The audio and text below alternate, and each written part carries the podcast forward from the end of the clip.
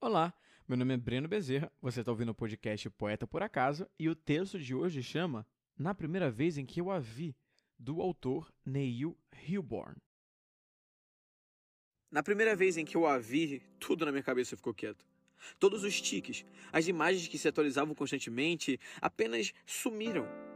Quando você tem transtorno obsessivo compulsivo, você realmente não consegue momentos de quietude. Até quando eu tô na cama, eu fico pensando se eu tranquei a porta, se apaguei as luzes. Sim, sim.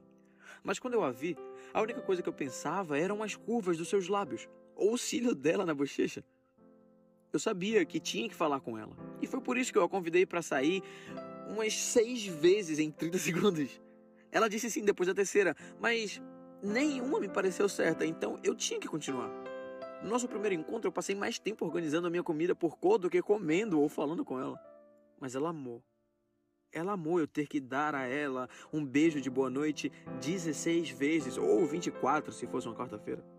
Ela amou eu ter demorado uma eternidade para chegar em casa por causa das rachaduras na calçada. Quando fomos morar juntos, ela disse que se sentia segura, como se ninguém fosse nos roubar, porque, com toda certeza, eu tinha trancado a porta umas 18 vezes. Eu sempre olhava para a boca dela enquanto ela falava. Quando ela dizia que me amava, sua boca se curvava nos cantos. À noite ela deitava na cama e me assistia ligar desligar, ligar desligar, ligar desligar, ligar desligar luzes várias vezes.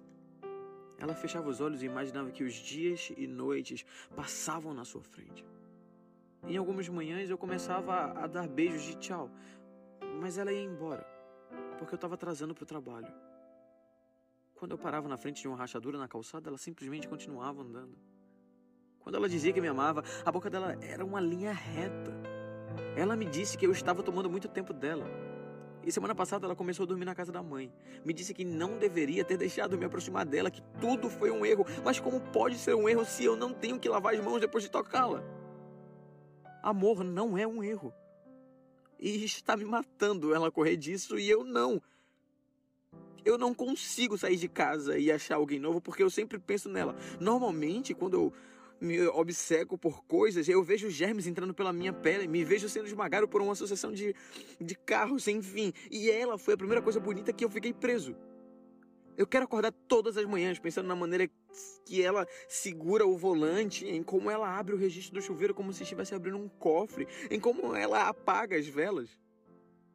Agora eu só penso em quem está beijando-a e não consigo respirar porque ele só a beija uma vez. Ele não se importa se é perfeito.